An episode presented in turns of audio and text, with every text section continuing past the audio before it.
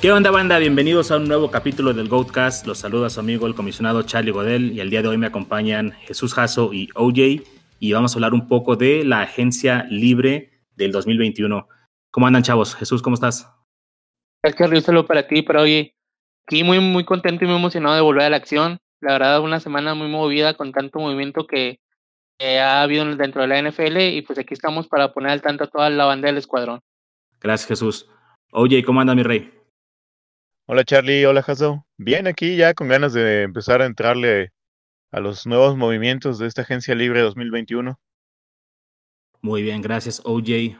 Pues estamos de vuelta, estamos, vamos a ir unas mini vacaciones por ahí, pero ya venimos con las pilas recargadas para hablar de la agencia libre. ¿Y por qué no empezamos con una de las posiciones quizá más importantes para la NFL, pero no tanto para el fantasy, a menos de que estén en Superflex de los corebacks?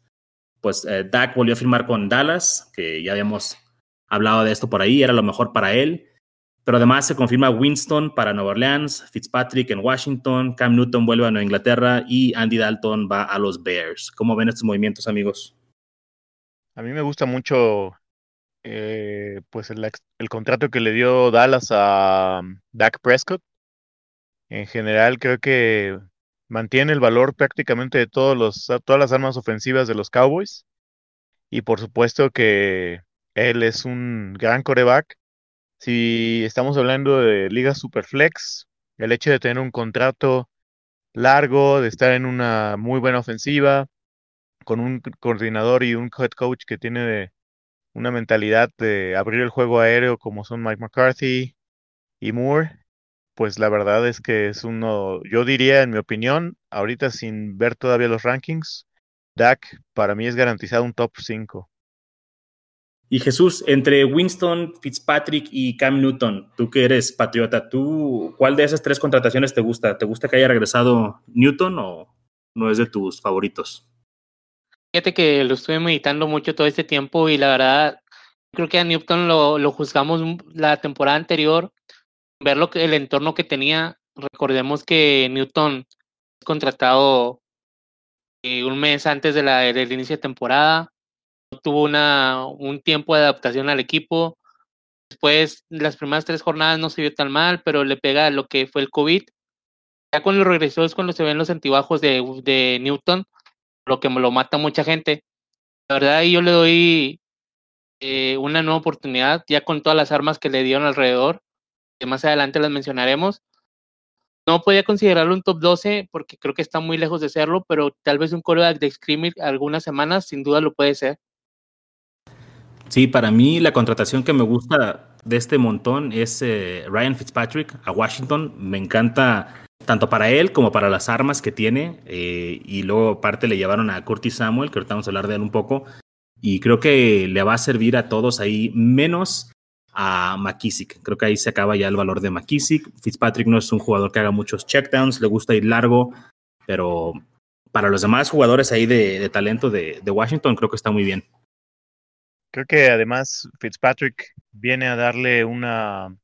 viene a ser el puente que está buscando Rivera en Washington, en lo que consiguen un coreback franquicia.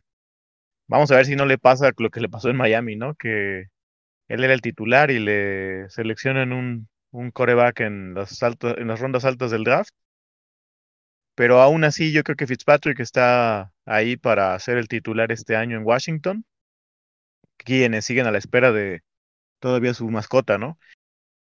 La verdad me entusiasma mucho por McLaurin, tanto la adición de Fitzpatrick como del mismo Curtis Samuel, porque eso le va a ayudar a quitarse cobertura y tener un coreback competente que no tiene miedo de lanzarle, ¿no? Y creo que de hecho Fitzpatrick a lo mejor ya en puros términos de NFL queda justo incompetente.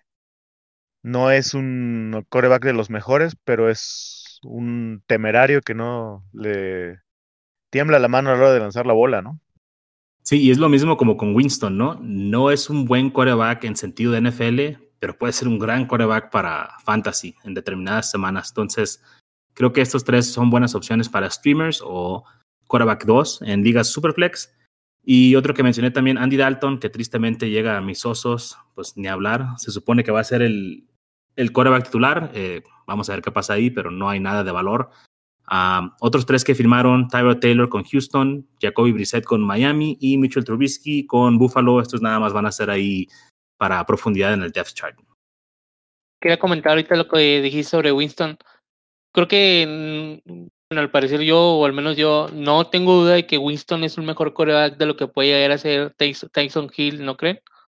Fácil. O sea, creo que Hill sí tiene ahí el plus de que corre y puede anotar este, cerca de la línea de gol, pero para efectos de yardaje y lanzar eh, touchdowns, Winston debe ser ahí la mejor opción. Aparte que ayuda más a los otros jugadores que están en, en los Saints. Sí, es indiscutible que Winston es el mejor talento puro como lanzador. Sin embargo, creo que nos vamos a romper mucho la cabeza en ciertas semanas porque Peyton no se caracteriza por ser alguien predecible, ¿no?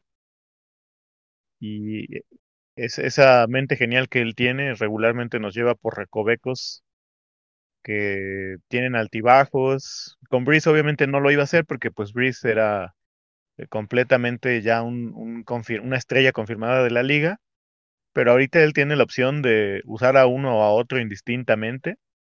Y creo que si bien casi nadie es fan de Tyson Hill, yo no lo soy, estaba leyendo un estado el otro día que las cuatro o cinco semanas en las que suplió a Breeze, solo cuatro o cinco corebacks estuvieron por encima de él, eh, hablando específicamente de puntos fantasy. O sea, la verdad es un pure Konami code ahí. Así es. Bueno, chavos, vamos rapidito, vámonos con los running backs. Y creo que el más prominente que había disponible era Aaron Jones, que termina firmando de nuevo Green Bay, algo que no esperábamos mucho después de que no fue etiquetado como jugador franquicia. Tú, Jesús, ¿cómo ves esto para Aaron Jones? ¿Fue lo mejor para él en cuestión de su valor? ¿Lo mejor para Green Bay también? ¿O lo veías mejor en otro lugar? Creo que es, lo mejor para él. Sinceramente, más que dijéramos algún otro destino, era complicado que mantuviera el valor que tiene ahorita. Lo consolida como un running back top 10, sin duda y pues la y sigue como una, una buena arma dentro del equipo de Green Bay, entonces es un ganar-ganar ahí para los dos. Eh, no me voy a meter a detalles de su contrato, pero yo creo que Aaron Jones de perdido este año, el próximo, estará ahí consolidando como un buen valor fantasy. De acuerdo, yo también creo que fue lo mejor que le pudo haber pasado para él. Ah, soy dueño de Aaron Jones en un par de Dynasties y pues sí, esto fue lo mejor que, que pudo haber pasado. Está en una buena ofensiva y pues ha demostrado que es muy eficiente eh, no juega a lo mejor tanto como quisiéramos, pero produce bastante. Esperamos que pueda mantener ese nivel. Oye, y tú como el residente cabeza de queso, ¿qué nos puedes decir? Pues creo que le mata un poco el valor a ella en Dillon, ¿no? Ya todos estábamos bien echados a andar. Ya estábamos a punto de coronarlo como el próximo running back 1. Y esto viene a, balancear las cosas. Como dice Jaso, estoy completamente de acuerdo. La efectividad de la ofensiva de Green Bay se sustenta mucho en las piernas de Aaron Jones y a su vez Aaron Jones se, se soporta en la efectividad del esquema ofensivo de la Flor. Entonces, creo que es un ganar-ganar para ambos. Mm, si bien, como dijo Jaso, no, necesariamente vamos a entrar en los detalles financieros de su contrato, tampoco fue un, una cantidad eh, grandiosa de dinero, a pesar de que así fue declarado y creo que Green Bay está tratando de apostar a retener el mayor talento del roster del año pasado. Si eso les juega, pues en términos fantasy tenemos a la ofensiva número uno de la liga, con uno de los running backs más eficientes, pues es una fórmula súper buena para draftear un jugador que a lo mejor no es tan atractivo y que se pueda caer al final de la primera ronda es un gran valor. Oye, y hablando de otro jugador que pues firmó en algún lugar y mató ahí el valor fantasy pues de dos jugadores, Kenyon Drake a los Raiders. Pues ni bien para Drake ni para Jacobs, ¿no? ¿Cómo ves ahí tú, Jesús? La verdad es un desastre. No encuentro palabra para definir su movimiento.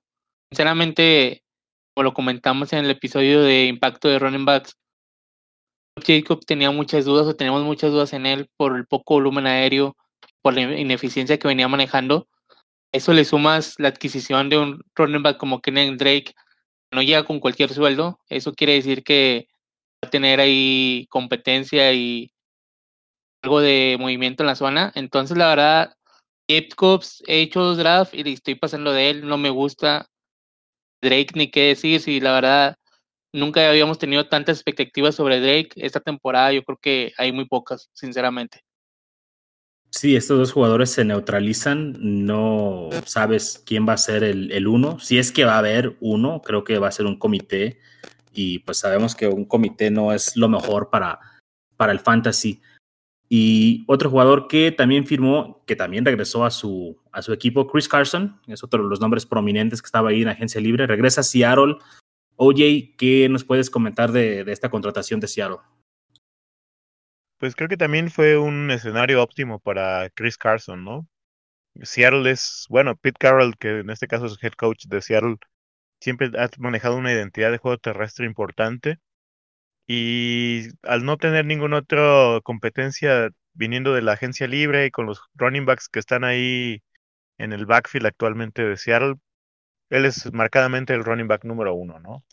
Por ahí el regreso de Penny le tomará de quitar algunos toques, pero es normal. No hay un solo running back que tenga el 100% de los snaps, de los acarreos ni de los targets. Pero sin duda, yo lo veo a él con exactamente con el mismo valor que tuvo el año pasado, porque la gente como que le hace el feo. No sé por qué, no sé a qué se deba honestamente, porque es muy eficiente. Pues porque su equipo le hace el feo. Y... Si su equipo le hace el feo, pues nosotros también. Nunca le han confiado el backfield. Puede ser, puede ser. Eh, pero a pesar de eso es eficiente, ¿no? Y, y, mientras sea eficiente, constante y te esté dando buenos juegos, pues nosotros lo vamos a seguir recomendando.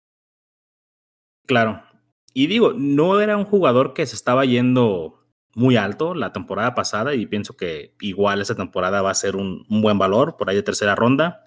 Aprovechen, regresa a una ofensiva que además yo siento que quieren volver a ser esos Seahawks que corrían el balón como cuando tenían a a Marshawn Lynch. Creo que le van a quitar un poquito del balón de las manos a, a, Russell Wilson, pero pues ya e, está por verse, ¿no? Vamos a ver qué pasa ahí con, con ese equipo.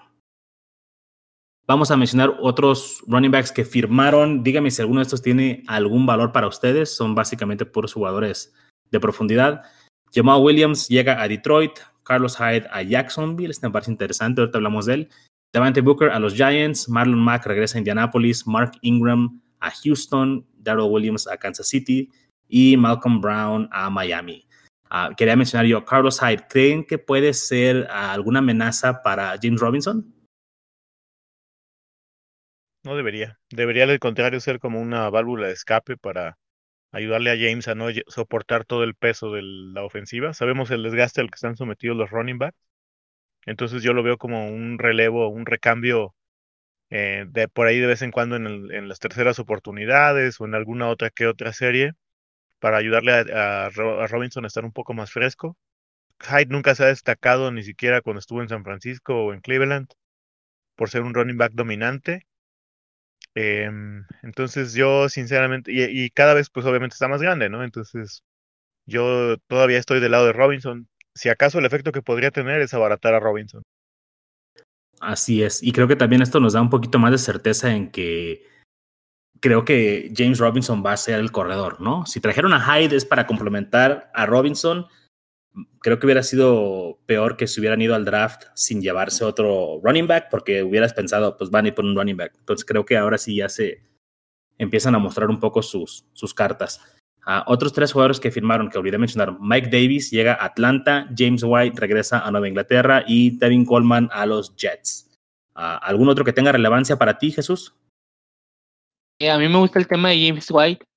Eh, no, no decirlo como un top 24 o top 12, pero sin duda James White con los targets que puede llegar a tener por parte de Cam Newton porque es muy buscado en la zona corta podría tener ahí algo de valor como un flex en ligas profundas eh, y tomarlo tal vez en una en últimas rondas o algo y podría ayudarte en sus equipos. El, tem el tema de Kevin Coleman, sinceramente, los Jets yo siento que están necesitados de un running pero no creo que sea ninguna solución para el equipo. Entonces también lo dejaría pasar. Ahorita los que mencionaste, se me vino a la mente Jamal Williams. ¿Qué tanto le afectará a Andre Sweet en su valor?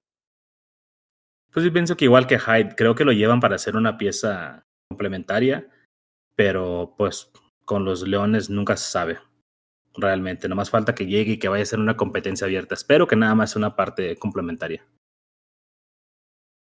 Yo creo que también le puede ayudar un poco a Swift, porque la verdad es que no hay prácticamente ninguna arma ofensiva en esa en ese equipo, ¿no? Fuera de Hawkinson y Swift, pues los wide receivers son una completa incógnita, el mismo Jared Goff que tiene muchísimos cuestionamientos alrededor en los últimos dos años de su carrera, inclusive por eso salió de Rams, ¿no?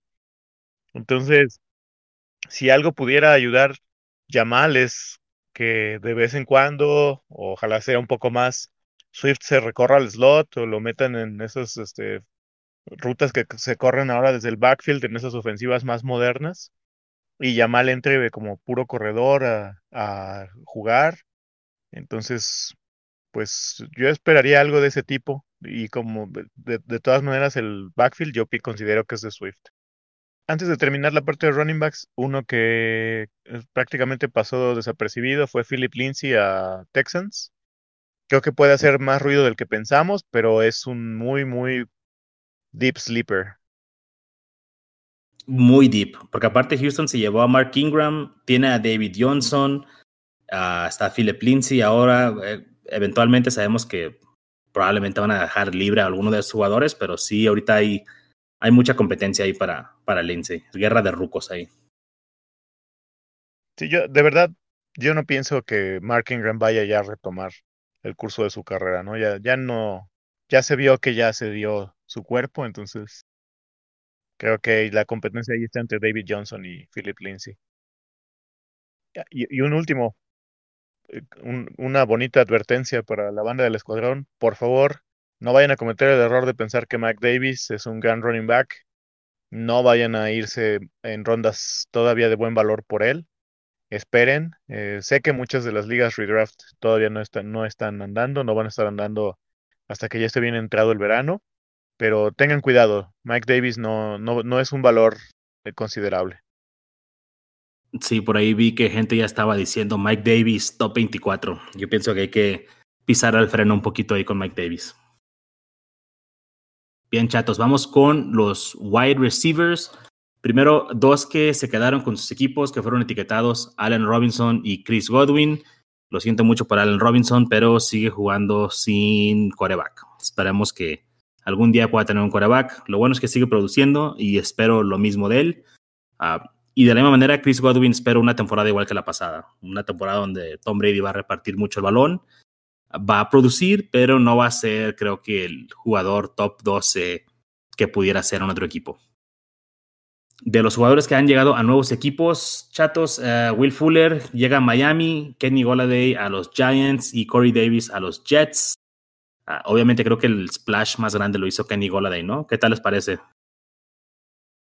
Me gusta porque además ahora va a estar emparejado con Saquon, ¿no? Y si lo vemos desde el puro punto de vista de, jugadores que van a estar de nueva cuenta o, o de nuevo o, o, por primera vez en el roster, la verdad es que agregar a un running back del calibre de Saquon, tener a un wide receiver del calibre de Kenny, y por ahí si se consolida lo de Kyle Rudolph, que parecía que estaba como en el alambre, no tanto por el punto de vista ofensivo o aéreo, sino por los, los, esquemas de bloqueo que puede llegar a, hacer Giants, creo que se ayudan mutuamente, ¿no? Eh, tener a un wide receiver que, que abra el perímetro junto con Slayton y Shepard le ayuda a Saquon. Y por el otro lado, tener un running back como Saquon que va a jalar a los, a los backers hacia la línea, le ayuda completamente a los wide receivers a abrir el carril. Y, y además Daniel Jones, aunque ha sido criticado porque no es el más preciso, ni tiene muchas yardas por, por aire desde que llegó a la liga, eh, se puede también ver beneficiado porque él corre mucho, ¿no? Yo sigo pensando, me hubiera gustado verlo en Indianápolis, pero pues Kenny G es un muy buen wide receiver que va a ser mejor a cualquier quarterback, entonces quizá esto le pueda ayudar a Daniel Jones. Fíjate que de los lugares que hubiera esperado que llegara Kenny Golay, sinceramente, desde el tema del quarterback, no me agrada mucho el valor fantasy de Kenny Golay, pero por el talento que tiene, yo creo que se puede afianzar ahí como un, como un wide receiver dos alto medio y tener un gran valor en, en rondas 4 o 5 y ayudar a sus equipos. Sinceramente lo hubiera elegido en algún otro lado, pero ya mantiene un buen valor. Jesús, y uno de los jugadores que se quedó en su equipo este, y que creo que tiene repercusiones para uno de tus pollitos, Yuyu se queda en Pittsburgh. ¿Cómo ves a Yuyu y cómo ves a Dionte con esto?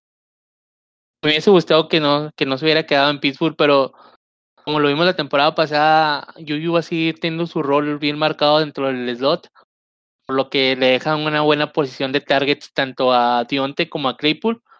Yo lo rankearía como Dionte el 1, Yuyu el 2 y Claypool el 3. Sinceramente habrá que ver cómo, cómo se comporta Big Ben. Si mantiene el nivel que tuvo al cierre de temporada, la verdad va a ser muy complicado.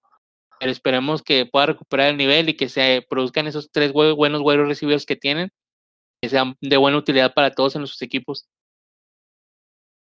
Ahí nomás de lo que vamos a tener que estar pendientes es en el cambio de, coordinador ofensivo, ¿no? Porque eso va a venir a modificar la tendencia y yo espero un brinco de Claypool ahora en su segundo año. No me sorprendería que desbancara a Yuyu hasta el tercero.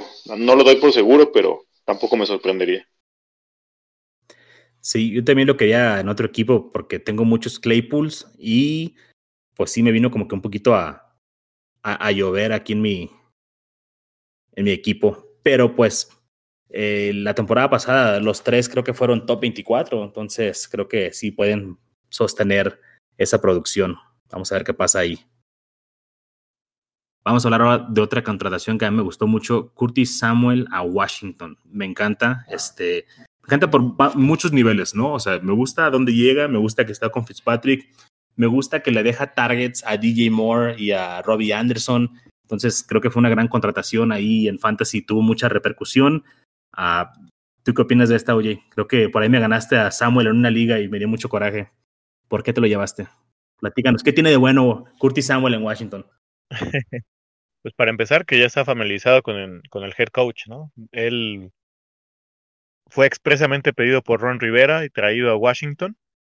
Y ahora empatado con un alfa como McLaurin y un, y un coreback como Fitzpatrick, viene a fungir ahora como el field stretcher, que es lo que de facto él fue mientras estuvo con Ron Rivera en Panthers. No sé si ustedes se acuerdan, pero en la temporada que estuvo este chico Kyle Allen, que se llamaba, ¿no? El reemplazo de Cam Newton en la última temporada de Ron Rivera ahí en Panthers.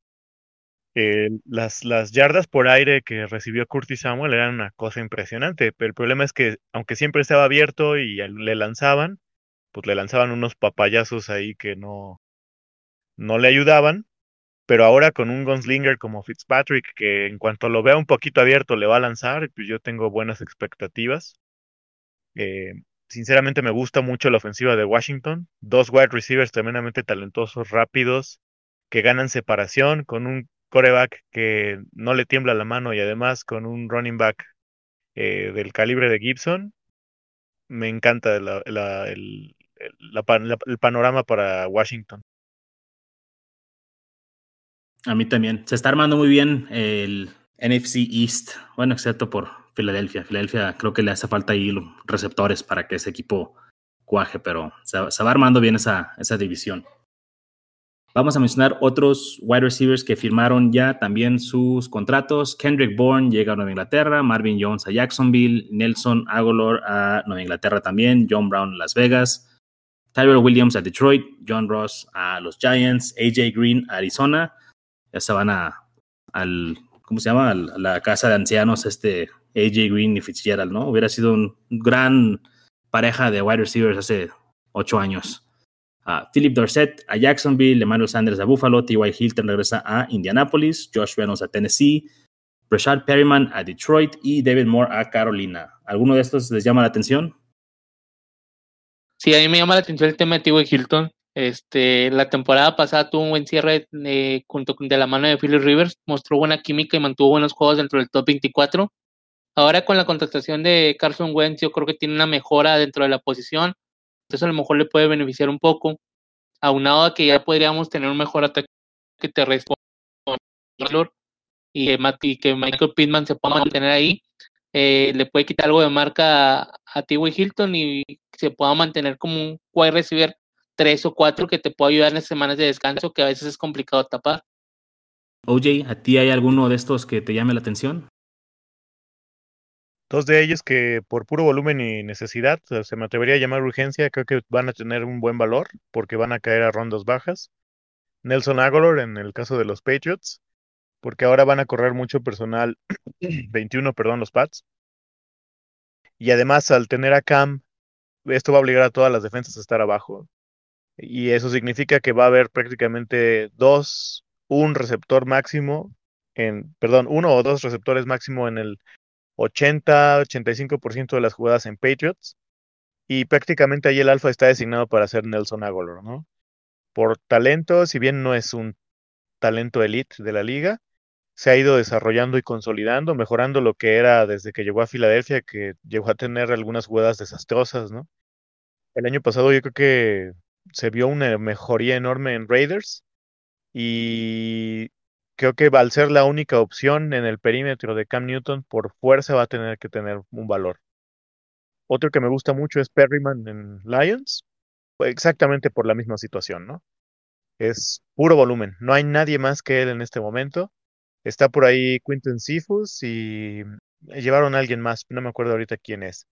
Y aunque trajeran uno o dos novatos en el draft, la verdad es que Perryman es el único que tiene rodaje importante, significativo y va a llegar a ser el alfa de una ofensiva que pues a lo mejor no es muy atractiva, pero va a tener valor por el volumen.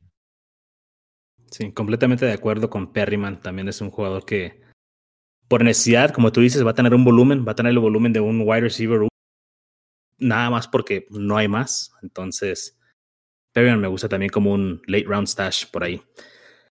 Y bien, chatos, pues ahora vamos con la posición favorita de nuestro amigo Wilmar, el tight end. Este Hubo firmas de Jonu Smith y Hunter Henry con Nueva Inglaterra. Quieren hacer una dupla ahí como lo hicieron hace algunos años. Gronk regresa a Tampa Bay. Anthony Firkser se queda en Tennessee. Gerald Everett llega a Seattle. Kyle Rudolph a los Giants. Y Jared Cook a los Chargers. Jesús, como el patriota residente del programa, ¿cómo ves lo de Jonu y lo de Hunter a Nueva Inglaterra? Como jugadores propiamente son grandes contrataciones. Es una posición que le hace falta al equipo y que viene a reforzarla muy bien. Como valor fantasy, sinceramente, no le dio mucho valor. Yo creo que se van a tapar las oportunidades mutuamente. Podrían estar como Tyrens de ese, de ese gran grupo que es complicado en, en quién confiar, porque así como te pueden dar tres puntos, te pueden dar 15. La, sinceramente, me hubiese gustado verlos en otro, en otro lugar, aunque, sean, aunque estén en mi equipo, me hubiera gustado verlos para términos fantasy en algún otro equipo. Pero pues, sinceramente no le veo mucho valor. Los podemos tomar, pero sin grandes expectativas. De acuerdo. Oye, ¿algo más que agregar a los Titans? Realmente no es como que algo muy emocionante, ¿no? En esta offseason. Pues quizá ahí el, el valor que llegara a tener Higby después del draft, ver qué movimientos hiciera Rams. Al irse Everett, le abre completamente el camino a la titularidad y sabemos que Rams es un equipo que utiliza muchas formaciones con dos tight ends. Obviamente Stafford ha tenido un buen historial de tirarle al tight end, entonces eh, puede ser un valor de, de, rondas bajas si no agarraste a uno de los tres monstruos de la posición en una liga redraft, puedes esperarte perfectamente a ver si te cae Higby por ahí en la novena, décima ronda, ¿no? Mismo caso podría, mismo caso podría mencionar de, Everett, ahí con su cambio a, a Seahawks, podría tener ahí, algún valor, pero también como lo mencionas, como esos ends del montón, teniendo la esperanza de algún touchdown, pero habrá que ver de aquí al inicio de temporada cómo se mantiene la posición en el equipo. Banda, pues eso es todo por el capítulo de hoy. Muchas gracias por sintonizarnos y acompañarnos en esto que fue el Free Agent Tracker episode de el Goatcast. A nombre de todos, les damos las gracias, nos despedimos. Nos vemos, compañeros. Cuídense. La próxima, Charlie. Un saludo. Un saludo, banda. Cuídense y que tengan muy buena semana.